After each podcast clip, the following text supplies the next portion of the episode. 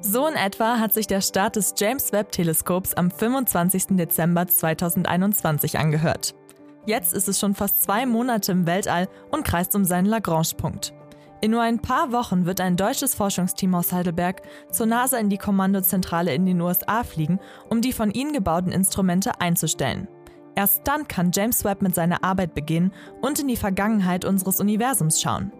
Ich habe mit dem Astronomen Oliver Krause vom Max-Planck-Institut in Heidelberg gesprochen und ihm die wichtigsten Fragen gestellt, um euch auf den neuesten Stand der Weltraumforschung zu bringen. Mein Name ist Bianca Sühling und ihr hört Neutron, den Wissenspodcast von M945. Seit der Veröffentlichung einer Studie Digitales Modell der Lunge. Dadurch kann der Auskühlungsprozess der Leiche Milliliter pro Kilogramm idealisiertes Körpergewicht. Fantastika Ziel der Wissenschaftlerinnen und Wissenschaftler ist es, Neutron. Neues aus der Forschung.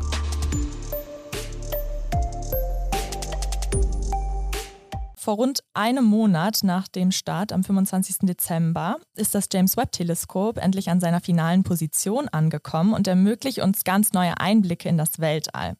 Heute ist Oliver Krause vom Max-Planck-Institut in Heidelberg bei uns im Podcast zu Gast und er hat daran mitgearbeitet. Warum sind Wissenschaftler und Wissenschaftlerinnen denn so begeistert von diesem neuen James Webb-Teleskop? Was macht es so besonders? Ja, also das Besondere am James Webb Weltraumteleskop ist, dass es einen unglaublich großen Spiegel hat. Einen Hauptspiegel, der letztendlich das Licht aus dem Weltall einfängt und dann auf wissenschaftliche Instrumente leitet, mit denen man dann ganz konkrete wissenschaftliche Fragestellungen angehen kann. Das Besondere jetzt am, an dem Teleskop ist, dass es im Infraroten arbeitet. Und das Infrarote ist das Licht der Wärmestrahlung. Es ist auch Licht, aber bei ein bisschen längeren Wellenlängen. Wenn man sich jetzt vor so eine heiße Herdplatte zum Beispiel stellt und hält die Hand dagegen, dann merkt man ja sowas, kommt da auf die Hand, die fühlt sich warm an. Das ist genau diese Infrarotstrahlung. Und diese Infrarotstrahlung, die können wir von der Erde aus gar nicht beobachten, weil in unserer Atmosphäre, da sind Moleküle drin, vor allem Wasser. Also das Wasser, was wir ja auch zum Leben brauchen, das absorbiert diese Strahlung. Das lässt die gar nicht durch. Und das heißt, wenn ich jetzt in diesem Wellenlängenbereich was beobachten will, dann muss ich ins Weltall fliegen. Und jetzt kann man fragen, warum will ich überhaupt in dem Wellenlängenbereich was beobachten? Und das sind jetzt mehrere Gründe. Also ein ganz wichtiges Thema ist, im Prinzip die Entstehung des Universums überhaupt. Also wir wissen ja, es gibt einen Urknall und man, man weiß unglaublich viel über diesen Urknall. Man weiß, dass der vor genau 13,8 Milliarden Jahren war, dass in diesem Urknall alle Materie, alle Energie entstanden ist.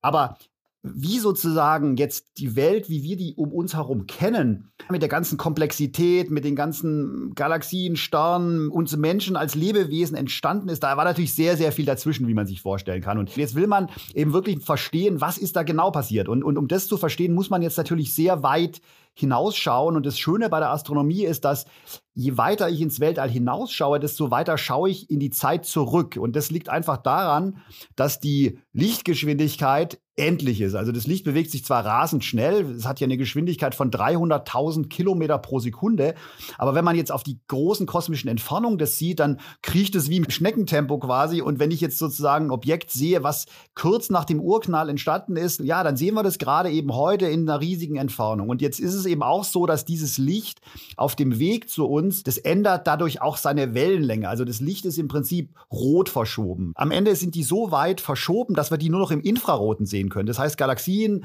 die letztendlich aus heißen Sternen bestehen, wie unsere Sonne, wo die man eigentlich im sichtbaren Licht mit unseren Augen sehen würde, die sind, wenn sie ganz kurz nach dem Urknall quasi beobachtet werden, sind die gar nicht mehr zu sehen in diesem sichtbaren Licht. Und ein anderer Punkt ist zum Beispiel auch, dass eben im Infraroten kann man zum Beispiel auch sehr gut in dichte Gas- und Staubwolken hineinschauen. Also Sterne wie unsere Sonne oder auch dann die Erde, unser ganzes Planetensystem, das ist ja entstanden aus dem Material, was so im Weltraum herumschwirrt, sage ich jetzt mal. Also in unserer Galaxie, da gibt es eben unserer Milchstraße, gibt es eben Wolken aus Gas und Staub, sogenannte interstellare Wolken. Das kann man eben vor allem im Infraroten sehr gut beobachten. Zum einen, weil eben diese Objekte sehr kalt sind, also die sind jetzt nicht leuchten von sich selbst, sondern die sind eigentlich nur Wärmequellen, die man im Infraroten sieht.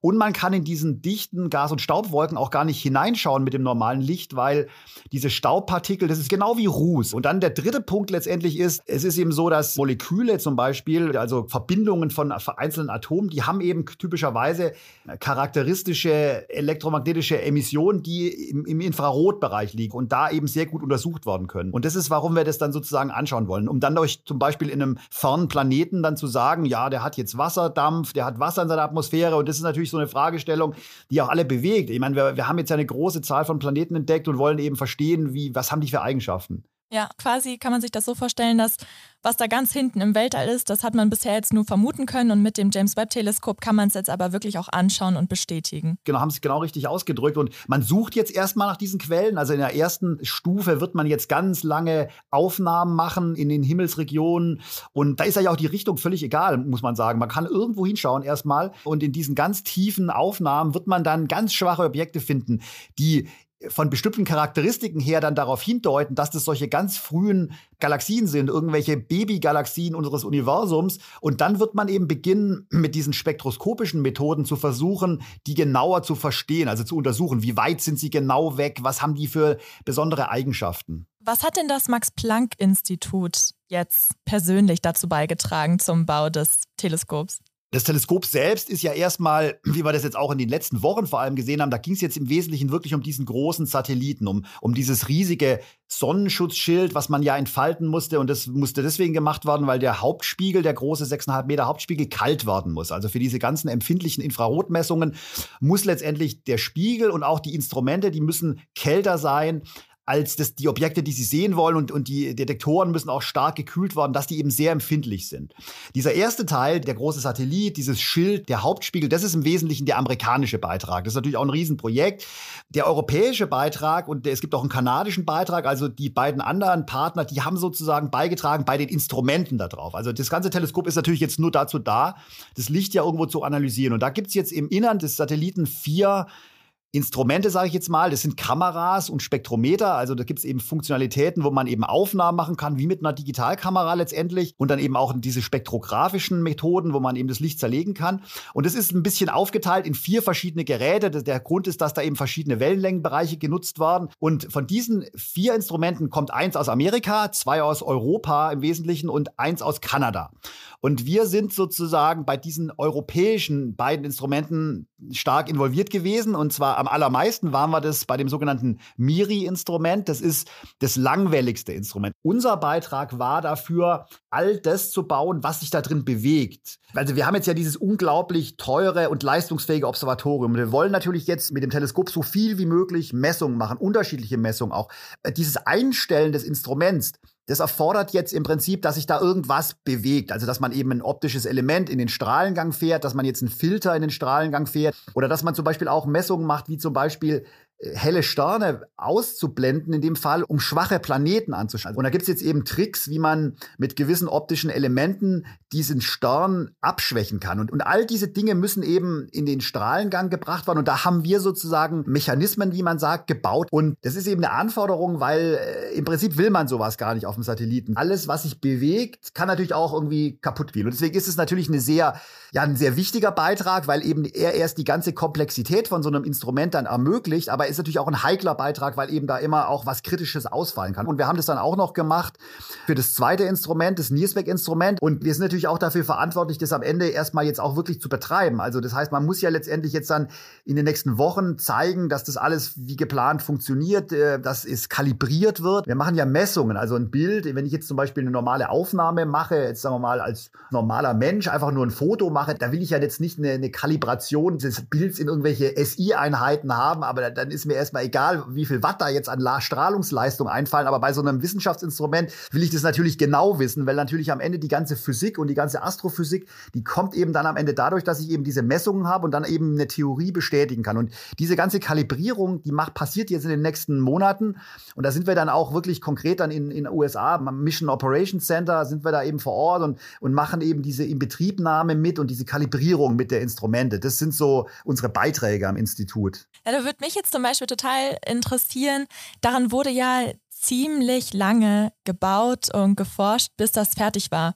Ist nicht in der Zeit vielleicht so viel schon in der Technik passiert, dass man es mittlerweile eigentlich neu hätte bauen müssen? Ja, das ist eine gute Frage, aber die gute Antwort ist nee. Und es ist sogar ganz witzig, das ist sogar das Gegenteil, muss man sagen. Also das Entscheidende bei so einer wissenschaftlichen Kamera ist ja oft der Detektor. Und die Detektoren, die wir bei Miri eingebaut haben, das sind die besten Detektoren, die jemals auf diesem Planeten gebaut worden sind. Wir haben wirklich das Problem mittlerweile, wir, wir würden jetzt mittlerweile gerne am Boden wieder solche Instrumente bei großen Riesenteleskopen bauen, aber es gibt gar keine so guten Detektoren mehr. Also das ist so ein Beispiel, wo man wirklich sagen kann, da hat sich gar nichts mehr verbessert. Das ist wirklich das Beste, was man glücklicherweise damals hatte. Bei den Computern ist natürlich oft immer so, da sagt man, ah ja, aber das kann doch gar nicht sein. Was ist das hier für eine Aussage? Wir haben doch jedes Jahr sind die Computer doppelt so leistungsfähig. Das stimmt. Das Problem ist jetzt nur, im Weltraum, da gibt es ja ganz viele Randbedingungen. Zum Beispiel die Umgebungsbedingungen. Da gibt es Strahlung, Sonnenstürme und so weiter und so fort.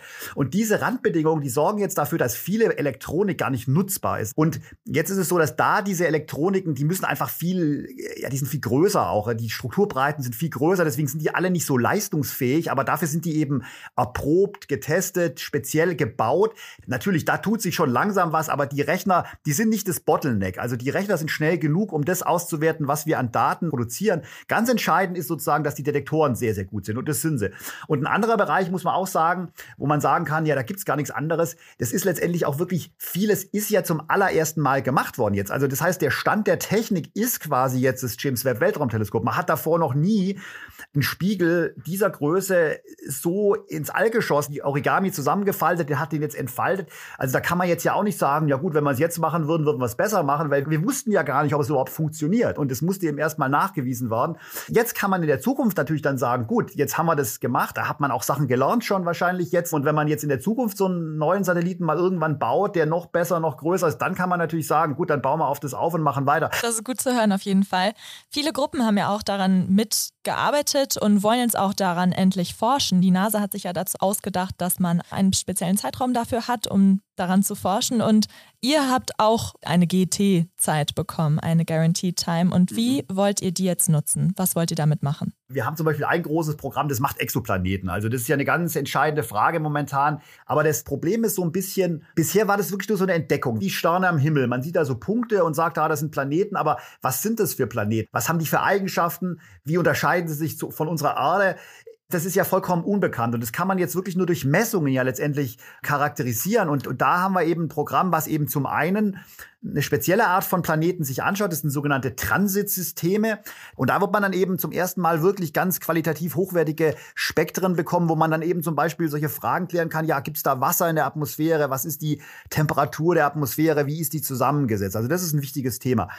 Und dann haben wir eben auch Programme, ein großes Programm ist eben, was ich ganz am Anfang gemeint habe, diese frühen Galaxien im Universum, diese tiefen Durchmusterungen, wo man eben ganz tiefe Aufnahmen macht und die ganz schwachen ersten Galaxien, die ja 100, 200, 300 Milliard, Millionen Jahre nach dem Urknall entstanden sein müssen. Und da muss man eben diese langen belichteten Aufnahmen machen. Und da haben wir eben auch ein großes Programm, was solche Galaxien anschaut. Also Exoplaneten kann man dann so verstehen, dass das Planeten sind, die in einem anderen kleinen Sonnensystem sind. Genau, Exoplaneten, das ist so ein Kurzjargon von extrasolare Planeten. Also alle Planeten, die sozusagen nicht um die Sonne kreisen.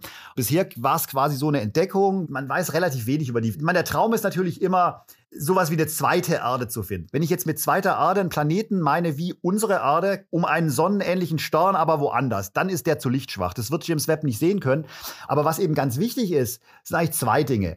Erstens mal muss man ja sehen, was ist der Kontext? Also was gibt's denn überhaupt für Planeten? Und dann ist natürlich mit unserer Erde immer so ein bisschen, da ist ja immer implizit die Frage, ja, bei uns gibt's Leben, wenn wir so einen zweiten artähnlichen Planeten finden, dann gibt's ja vielleicht dort auch Leben. Aber es muss ja gar nicht so sein. Es könnte ja genauso sein, dass es auf ganz anderen Planeten Leben ganz anderer Art gibt.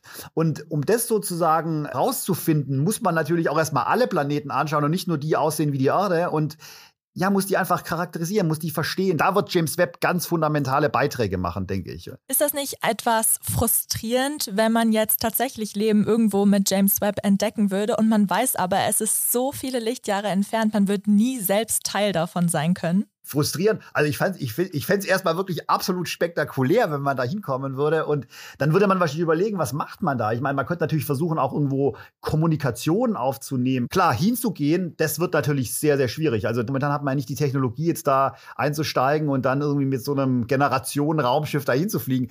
Aber ich glaube, überhaupt schon der erste Schritt, sowas ja, zu untersuchen, das wäre schon äußerst unglaublich eigentlich und spektakulär. Du hast auch vorhin gesagt, dass das, was da erforscht wird, quasi bis fast kurz vor den Urknall zurückgeht. Wie fühlt sich das denn an, wenn man weiß, das, was man erforscht, das ist alles schon längst passiert und man hat gar nicht mehr so einen richtigen Einfluss darauf und man kann gar nicht wirklich mit dabei sein.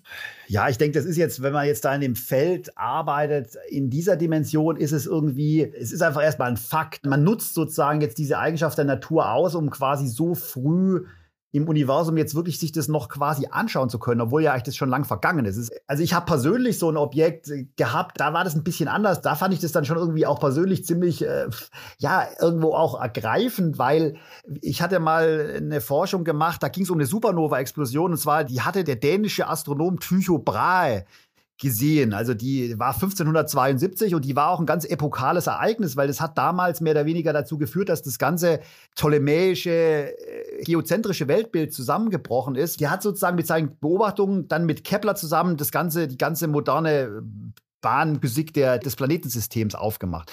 Und diese Supernova, die er damals gesehen hat, auch aufgrund dieser Lichtgeschwindigkeit, ist jetzt eben so, da haben wir sozusagen sogenannte Lichtechos entdeckt. Also das Licht, das ist so hell gewesen von so einer Super, also eine Supernova-Explosion muss ich vielleicht auch noch sagen, das ist letztendlich das Endstadium von einem Stern.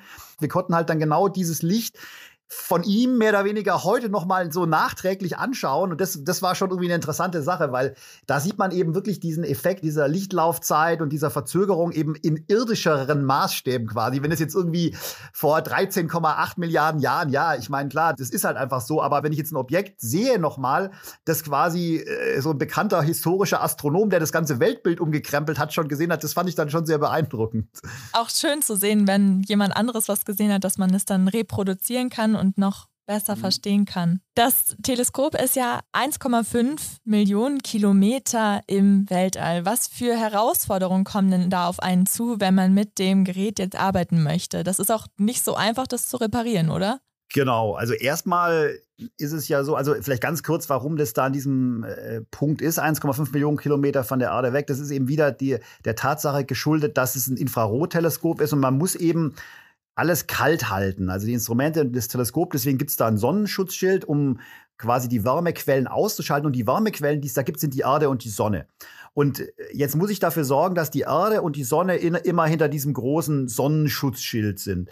Und das kann ich natürlich dadurch am einfachsten machen, dass ich ihn eben an einen Punkt bringe, von dem aus gesehen die Erde und die Sonne immer an einer Stelle sind. Jetzt gibt es in unserem System Erde-Sonne gibt es so Punkte, äh, die quasi im Gravitationsfeld ausgezeichnet sind, sogenannten Lagrange-Punkte. Das sind eben, ja, letztendlich sind das so Sattelpunkte im Feld, im Gravitationsfeld. Da kann man so einen Satelliten relativ e-, energiesparsam halten. Und äh, der L2-Punkt, wo das ist, der ist eben jetzt aufgrund der Bahn Geometrie der Erde und der Massen vor allem von Erde und Sonne ist er eben bei 1,5 Millionen Kilometer. Also dass der 1,5 Millionen Kilometer weg ist, liegt einfach schlichtweg daran, wie die Massen von Erde und Sonne sind.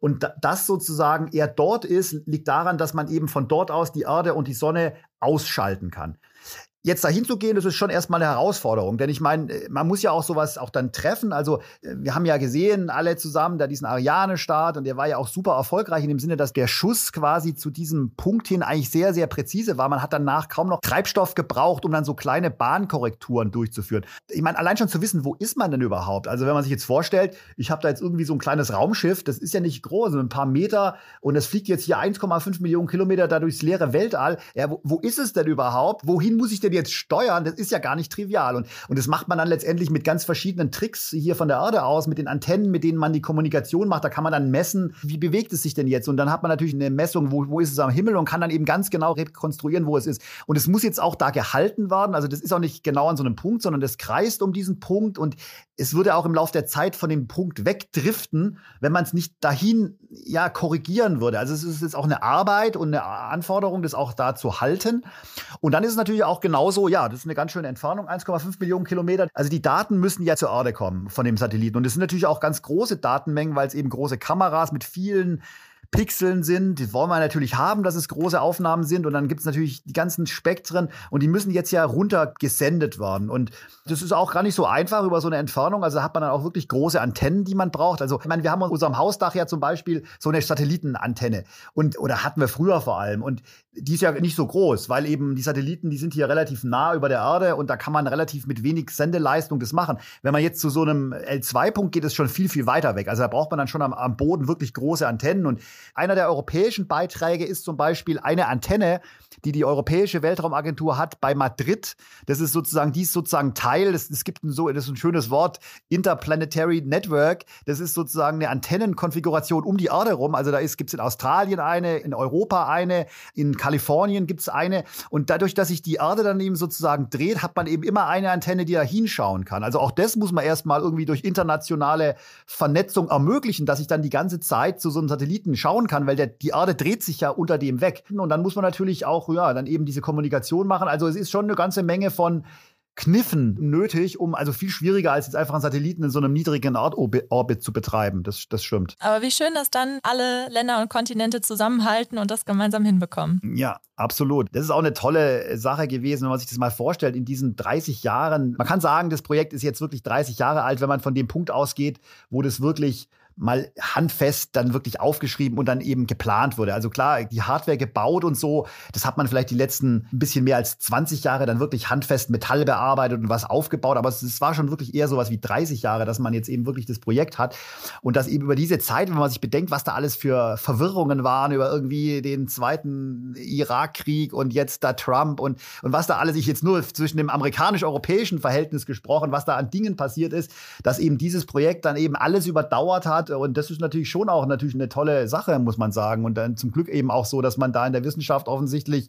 trotz all diesen auch mal Meinungsverschiedenheiten auf einer politischen Ebene doch weiterhin so gut zusammengearbeitet hat und es immer weiterging. Wie lange dauert es jetzt, bis das nächste Teleskop ins Weltall geschossen wird? Also das nächste Teleskop, was die NASA ins Weltall schießt, da sind wir schon dabei, das zu bauen. Also das, äh, da sind wir auch ganz glücklich, dass wir da äh, von der NASA auch eingeladen worden sind, sogar noch enger als bei James Webb mit der NASA direktes zusammen zu bauen hier in Heidelberg. Als nächstes meine ich jetzt Folgendes, also die NASA, die hat immer ein sogenannte, es nennen die Flagship Mission. Also in der Astrophysik ist es so, es gibt dann halt alle 10, 20 Jahre wirklich eine ganz, ganz große, teure Weltraummission, Multimilliardenmission. Also das James Webb hat ja diese unglaubliche Zahl von 10 Milliarden Dollar jetzt gekostet. Das nächste Teleskop kostet viereinhalb Milliarden. Das ist das sogenannte Roman Space Teleskop.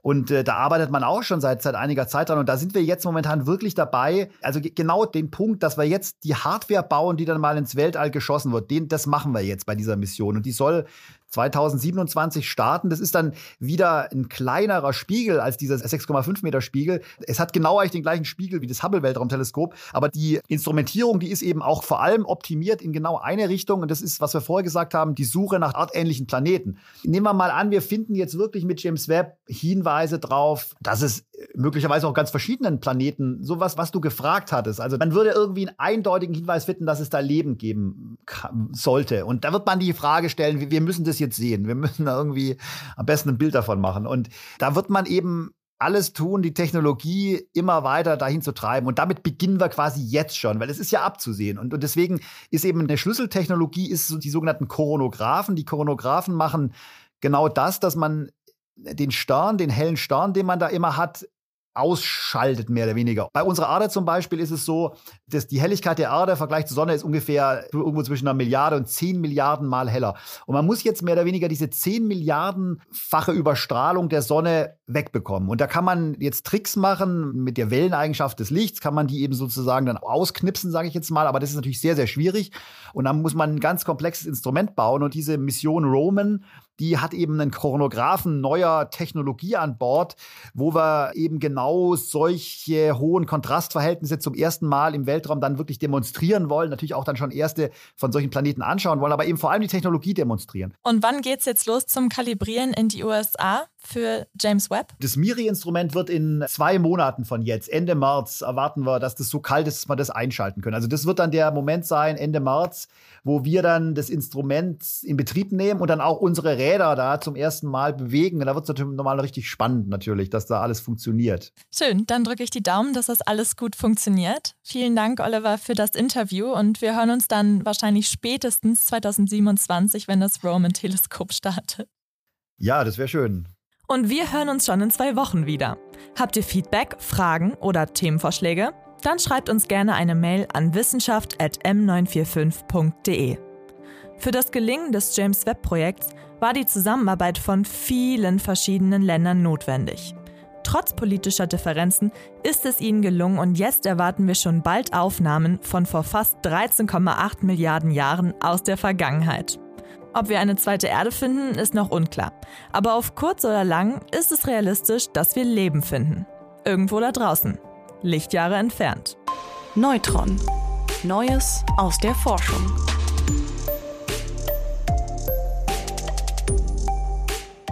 Neutron ist eine M945-Produktion, ein Angebot der Media School Bayern.